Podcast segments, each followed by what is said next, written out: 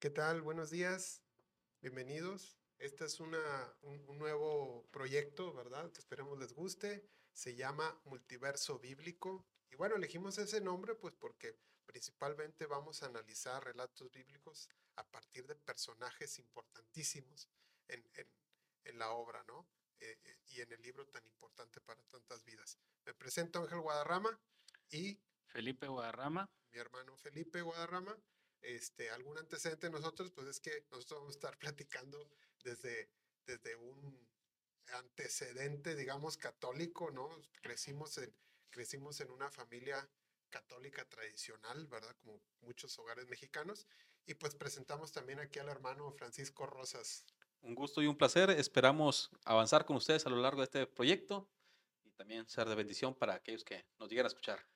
Gracias. Bueno, pues aquí el hermano, este, dicho sea de paso, desde el 2014, ¿verdad? Este, pastor eh, pentecostal, me Sí. decías. Sí. Este, y bueno, experto y certificado en lenguas bíblicas, El hebreo, el Hebreo, arameo y el griego. arameo y griego. No, bueno, pues a partir de ahí es que uno puede estudiar pues el contexto de, de- de la Biblia y digamos de los libros, ¿no? Sí, sí, mediante la exégesis, medio de estudio que nos ayuda a profundizar en el- la naturaleza del texto y en su raíz para extraer las verdaderas fundamentales que están ahí grabadas.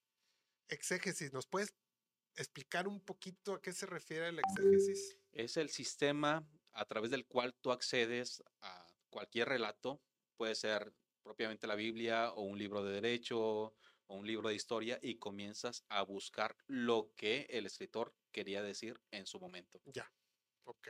Entonces va un poquito en, en paralelo con lo que queremos hacer en, en- este proyecto, en este programa, pues queremos poner en contexto los relatos bíblicos, los personajes en su tiempo y en, y y la, pues en la historia, ¿no? Y cómo de alguna manera poder transmitir o trasladar esos relatos al presente, ¿no?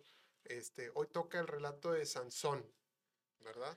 Es correcto. Bueno, nada más acotando un poquito lo que dices, este proyecto lo teníamos platicado desde hace un- algunos años por la cuestión del interés de conocer, de, escuchar diferentes interpretaciones.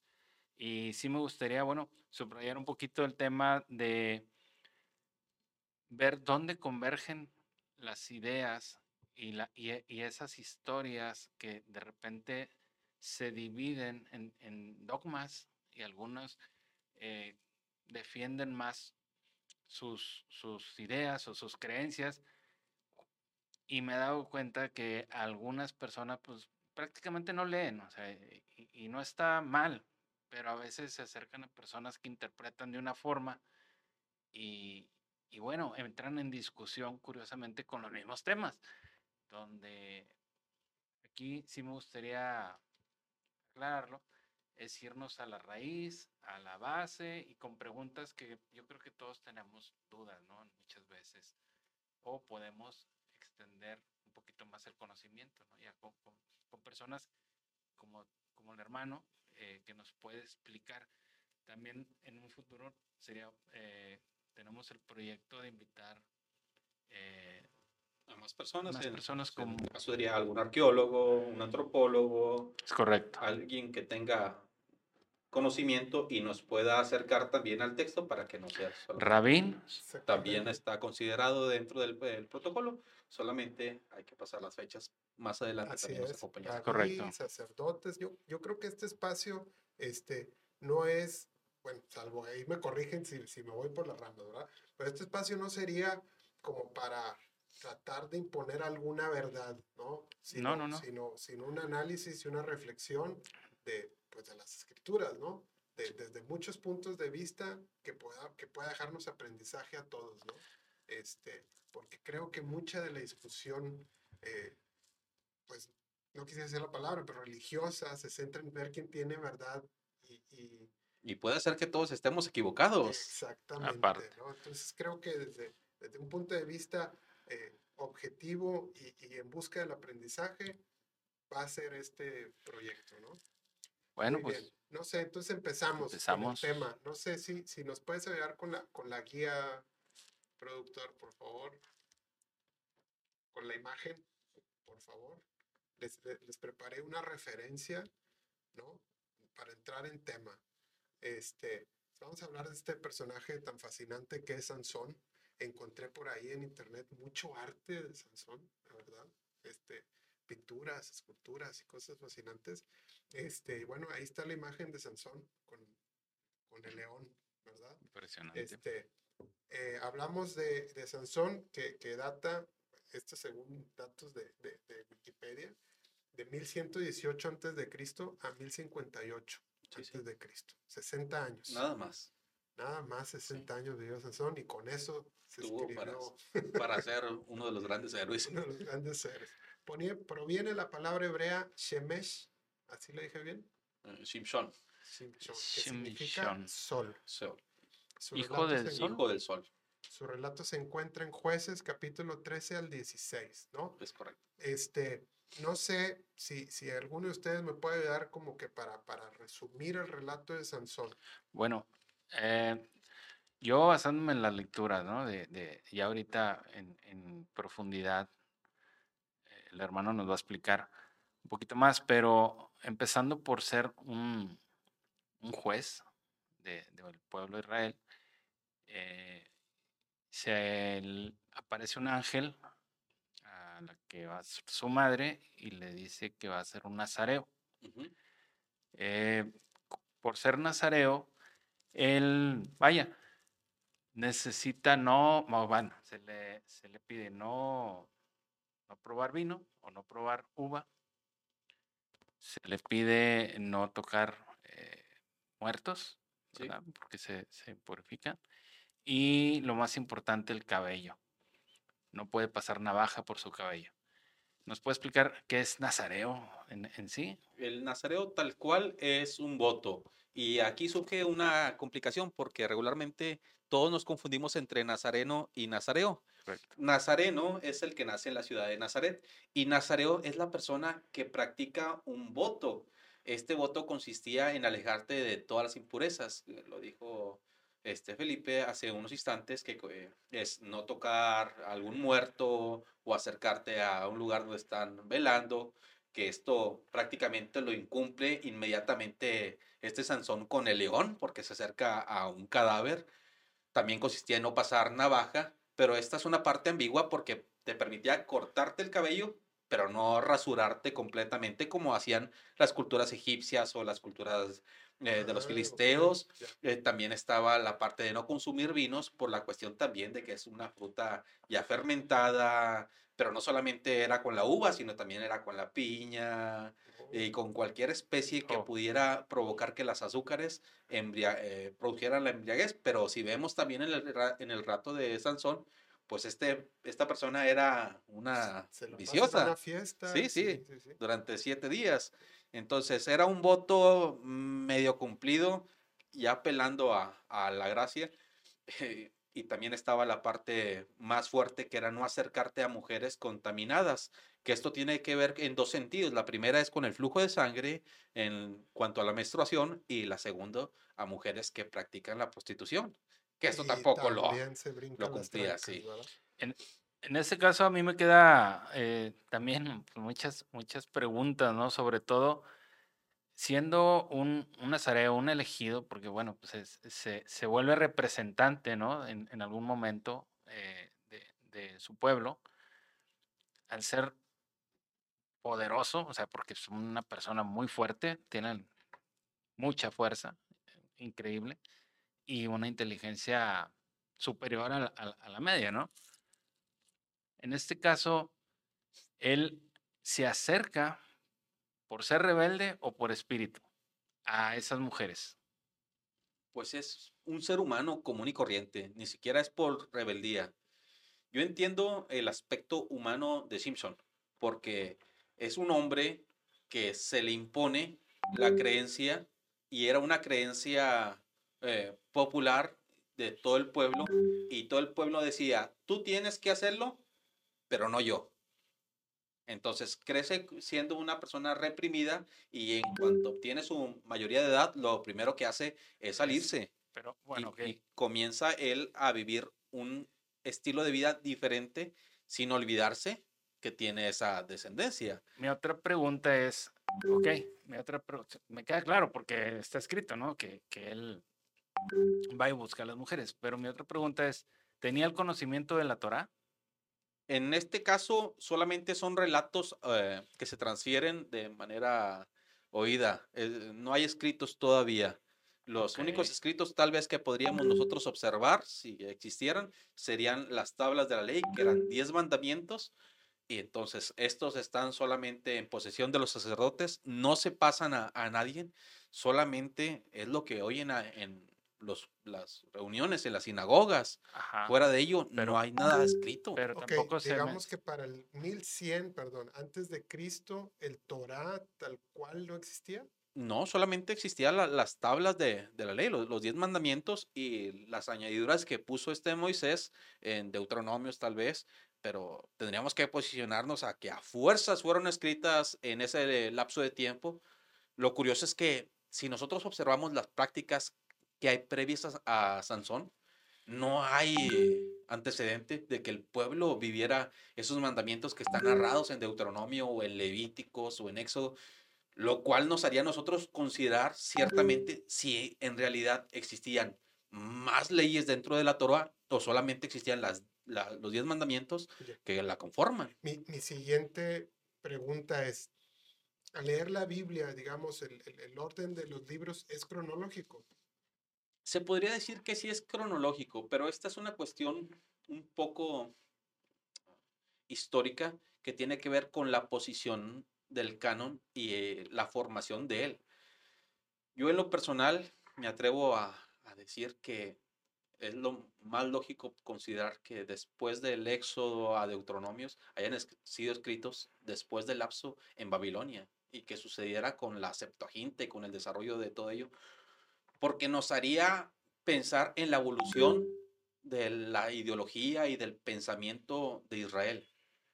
Si nosotros tomamos una postura firme en cuanto a que estas personas realmente se escribió en el tiempo con Moisés, con Josué, y esto con, sería narrado directamente por Samuel, entonces sería poco ajustado y ni siquiera coincidiría con la forma en la cual vivían en sus tiempos. Entonces, para mí es lógico considerar que vienen del tiempo de la cautividad.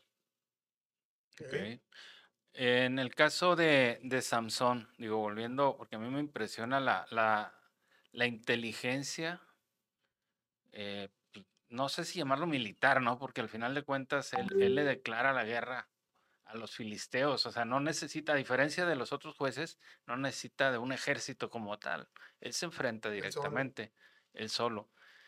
Eh, conociéndose a sí mismo, eh, me imagino con, con él sabía que él estaba iluminado, que tenía la fuerza y que tenía la inteligencia. ¿Cómo es que él va y se enfrenta directamente? ¿Él ya tenía todo ese conocimiento? Tenía un, ¿O se le dio? una noción de lo que se les dijo su padre y su madre, pero tal cual no es como que tuviera una rencilla contra el pueblo de, de los filisteos, porque si nosotros observamos de, después de su nacimiento, lo primero que hace es irse con los filisteos porque le gusta una mujer. Y luego irse con una prostituta y luego irse con Dalila. Él se lo pasó de fiesta en, ahí. Exacto, es que ese era el comentario que yo quería hacer. O sea, no, o sea, él realmente se enfrenta a los filisteos no por un tema ideológico.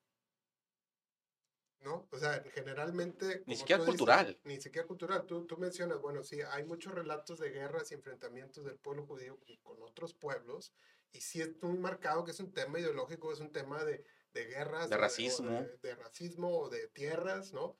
Este...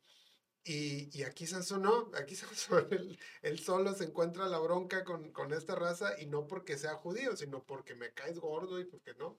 O, o tal vez no porque O me, me me gordo, sino porque, sino porque me ofendiste. Sí, afre- Eh, por afrentas. Sí, me, me ofendiste. Me quitaste a la mujer que yo- a mí me gustó y se la diste a mi amigo. Nada más porque él tal vez te ofreció más de lo que yo te había ofrecido.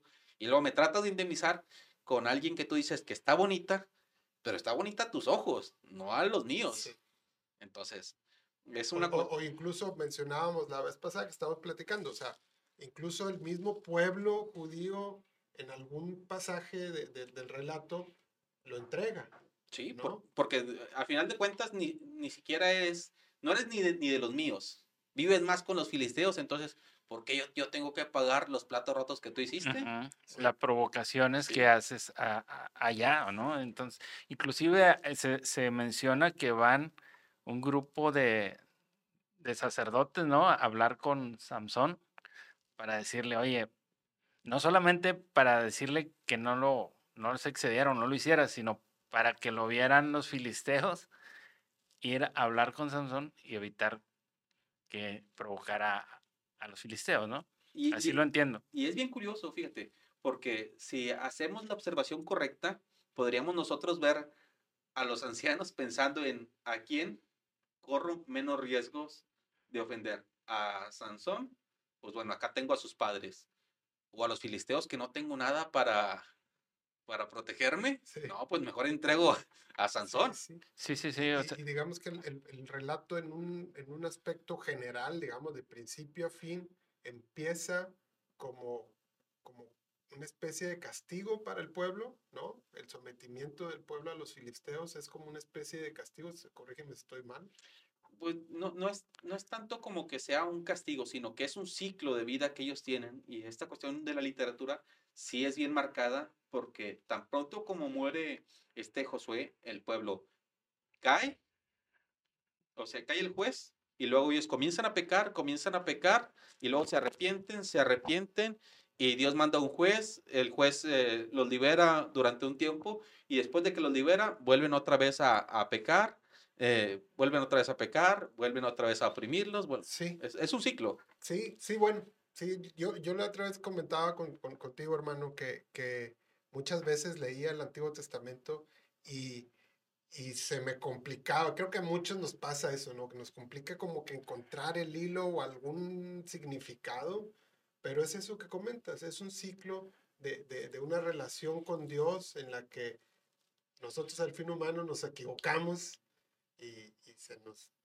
nos vuelve a pasar y nos vuelven a perdonar y volvemos a ser amados por este Dios y la otra vez volvemos a equivocarnos y, así encuentro digamos muchos relatos tal cual como este de Sansón en, lo que, en los que el pueblo o estos personajes al fin humanos gozan del amor de Dios y se equivocan. y se olvidan de él, porque se prácticamente se olvidan.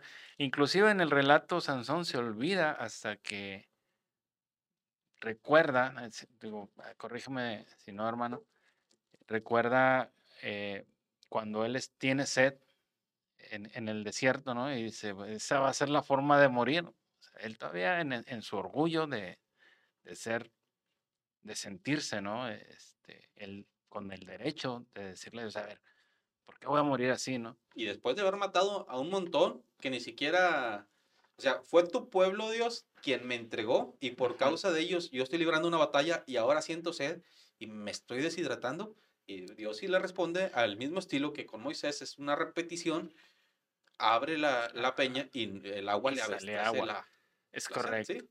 Eh, es como, a- para mí es como un mensaje decir, ahora sí te acordaste, eso es el mensaje que necesito darle al pueblo. ¿no? O sea, como que lo utiliza a Samson para decirle a los demás, aquí estoy, o sea, no te olvides de que aquí estamos, o que, vaya, de que lo que decíamos, ¿no? Eh, eh, es el único pueblo que reniega de Dios y el único pueblo que puede ser perdonado, o así lo entiendo, ¿no? Sí, eh, bueno, en la antigüedad, en el antiguo Israel, sí así era. Ya de, Jesús para acá, yo creo que eso, ese tema lo tocaremos como quiera más adelante, pero se nos extiende a todos, porque todos caemos, pero también todos nos somos arrepentidos y somos alcanzados. Sí, sí, sí, sí. Bueno, yo creo que ya no estamos sí. adelantando al, al- al Sí. aprendizaje. Vamos a dejar el aprendizaje, digamos, para el cierre de, de- de la emisión. Este, me gustaría pasar, yo creo, bueno, ya más o menos aquí discutimos un poquito el relato, los invitamos, por favor, que, que es, es, un relato fascinante. Está en jueces del 13 al 16 para que pues igual nos sigan, ¿verdad? Con esta plática, los invitamos a, a que nos esté escuchando. Pero me gustaría también tocar contigo, hermano, los paralelismos con otros héroes de la antigüedad. Y aquí me salieron algunos investigando un poquito internet, que ya en internet te, te, da todo, ¿no? Este, aquí menciona, ¿no? Eh, posee paralelismos con otros personajes mitológicos de la antigüedad y que surgieron algunos siglos antes que el libro de jueces, ¿Sí? ¿no? Está eh, el sumerio Gilgamesh, este, el cananeo El, o los griegos Heracles y Sirene. Sí, sí. Este, ¿qué, qué podemos, eh, digamos, sacar de esto, ¿no? ¿Alguna conclusión de cómo estos relatos míticos eh, tienen como un espejo o paralelismos en distintas culturas? Es una formación literaria. Realmente todos los héroes de la antigüedad nacen de mujeres que supuestamente son infértiles, pero los infértiles en realidad son sus, pa son sus padres, lo, los papás. Viene un enviado de la corte celestial, que es la que se, el que se acerca directamente a la mujer. La mujer es bendecida y eh, obtiene un hijo que tiene una fuerza sobrenatural. Hasta aquí, todos los héroes son iguales. Podemos considerarlos a todos de esta manera. El más próximo sería el relato para terminar con los dioses del panteón egipcio, Sekhmet. El último dios. Moisés había abolido a casi todo el panteón egipcio y aparece Sansón para acabar con Sekhmet directamente, que era un dios con la cara de un león, una melena al estilo del sol, y la, el la primer desarrollo histórico que nosotros observamos es a Sansón agarrando a un león, tronándolo y dando vida directamente de su cadáver. Entonces, con esto mata la parte del panteón egipcio y da pie ahora al panteón cananeo para las futuras luchas que va a librar el pueblo de Israel. Ya serían dioses contra dioses. Digamos, diga, ok, o sea, digamos que la, la, lectura que tú ahorita nos estás dando, pues es que estos relatos o estas mitologías es, es este, no quisiera decir imposición, pero digamos que el, el, el la cultura y las escrituras y, y, y los, el Dios de Israel imponiéndose sobre otros dioses de aquellos tiempos. Debemos de recordar el libro de los Salmos que dice, Dios es Dios de dioses. Y esto es, es hermoso porque es del politeísmo en el cual creían todos la, los descendientes de Ur, que es donde viene Abraham, se viene a cerrar a un solo Dios que puede contra todos los dioses. Y este es el, el último del panteón egipcio, es Sekhmet, el dios del sol, el dios que crea los desiertos, el que es enviado de otros dioses. Con este es con el primero que acaba. Y, y curioso porque el nombre de Simson es hijo del sol Sí, y, nace de Sekhmet. y mata al león. Bueno, en Sí. teoría al león, que viene siendo representación de Sekhmet, sí. Y, y- y esta es otra este, cosa importante que nos gustaría también tocar el tema. Digo, se nos puede ir mucho, yo creo que vamos ya más o menos cerrando el tema, pero eh, creo que también esta parte deberíamos dejarla muy clara, ¿no? Porque a veces creo que muchos creyentes o muchos este, que, que leemos la Biblia nos tomamos las cosas literales y, y- y a veces no es así, ¿no? Considero que, o bueno, igual corrígeme hermano al rato, ¿no? Pero muchos de estos, de estas mitologías o estos relatos son para dejar una enseñanza como un cuento, ¿no? Como una fábula, ¿no? No De quiere hecho. decir que muchas de las cosas realmente sucedieron tal cual, ¿no? Exactamente, realmente mucho de la composición bíblica está avalado dentro del canon que pertenecen a, a mitos, que, no, que son partes históricas, pero no se pueden comprobar, y también hay partes que son leyendas, que tienen completamente un lugar de nacimiento, un lugar de, de finalidad. que yo creo que eso es lo, perdón que te interrumpa, hermano, pero es lo que lo hace maravilloso este libro. O sea, que tienes hasta dos formas de, De literatura. de dentro literatura solo dentro de un solo relato. Es increíble esa parte. Sí, sí. Brillante.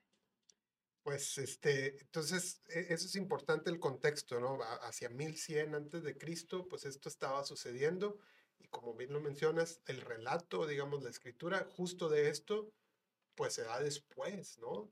Sí, sí, porque si nosotros observamos el regreso de Babilonia, es como que su, el Dios del pueblo de Israel ya ha acabado con todo el panteón egipcio, con todo el panteón cananeo, ya acabó con todo el, el, panteón de Babilonia, ya derrotó a Amón. Entonces ahora sí, este Dios ya tiene todas las virtudes de los demás dioses.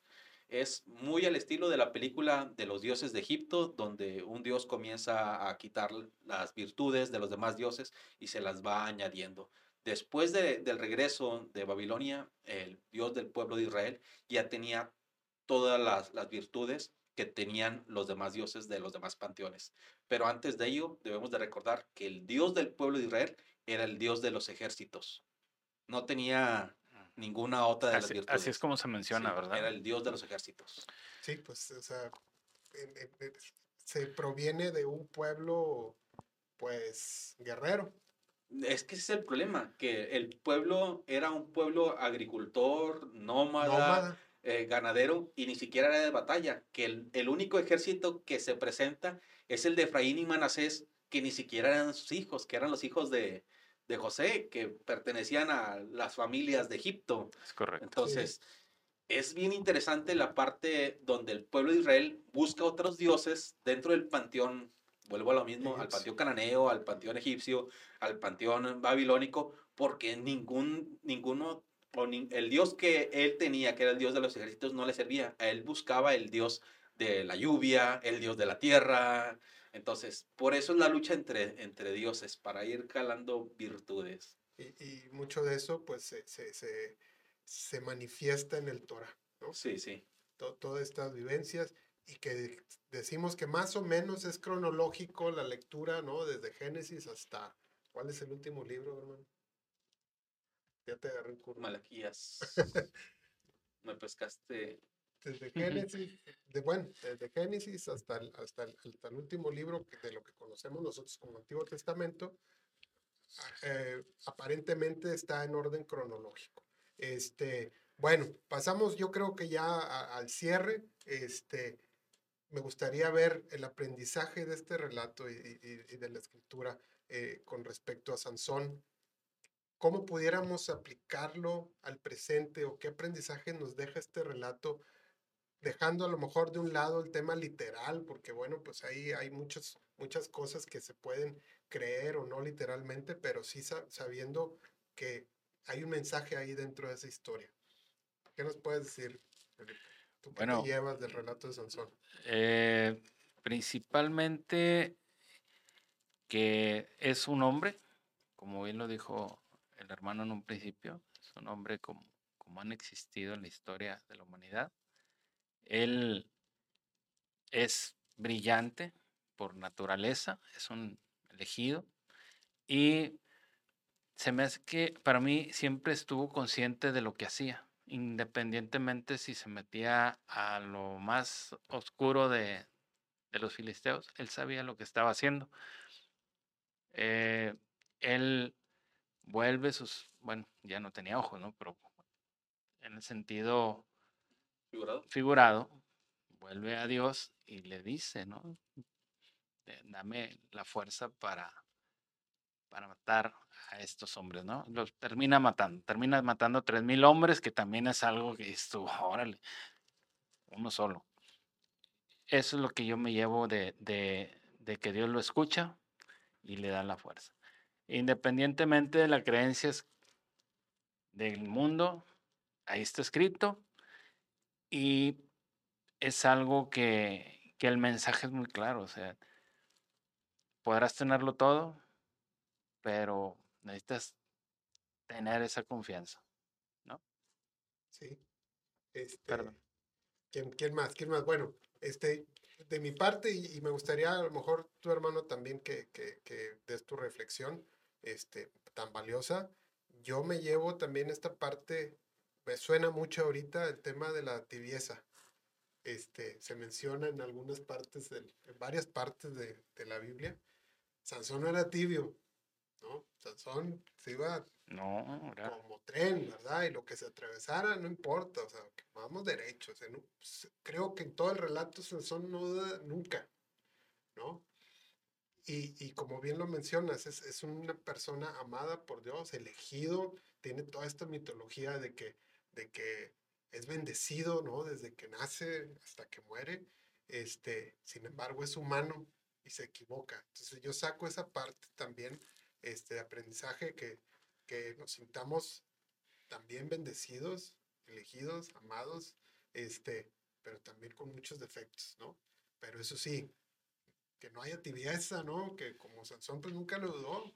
Y, y también me llevo esa parte que él, él- creo que a lo mejor ya estoy imaginando cosas, pero creo que ese también era una, una parte del carácter de Sansón agradable a Dios. sí, Este, y, y bueno, la enseñanza que nos deja es que un, un- un ser este, bendecido y con todas estas eh, características divinas, por así decirlo, este, se equivocó, se equivocaba y al final, cuando ora, Dios lo vuelve a escuchar y le vuelve a dar la fuerza.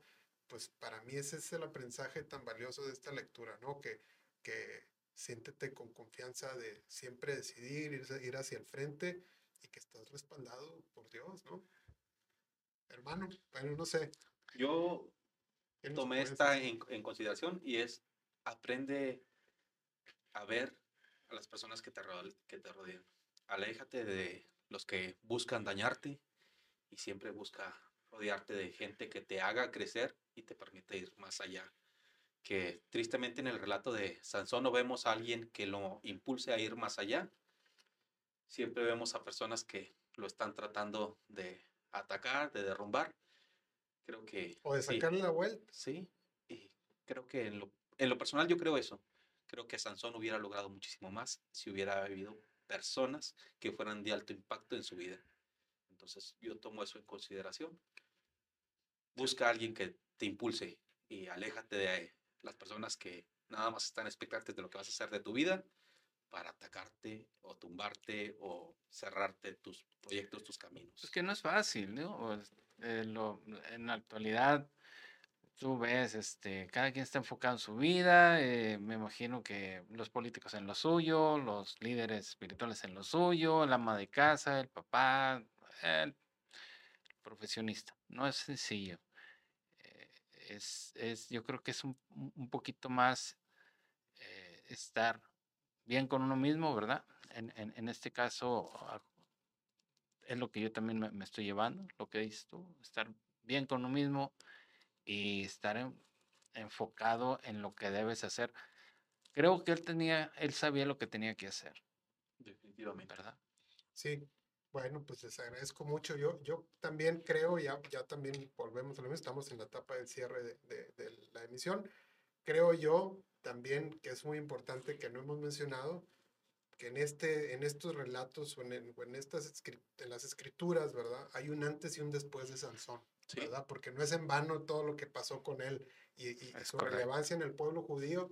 Hay un inicio, un durante, un fin de este relato y que viene después a raíz de esto, que bueno, ya lo vamos a retomar con más, con más personajes, ¿no? Pero Y es que es interesante porque antes de había una población de más de 4.000, tal vez 500 filisteos más, y después de 4.500 soldados menos. Exacto, exacto. Y bueno, pues es una inyección moral y una inyección de independencia al pueblo judío, ¿no? Es, este relato de Sansón. Si eran como que medios, este, vuelvo a la misma palabra, si eran medios tibios o medios, este, sumisos, después de Sansón, esto cambió, ¿no? Sí, sí.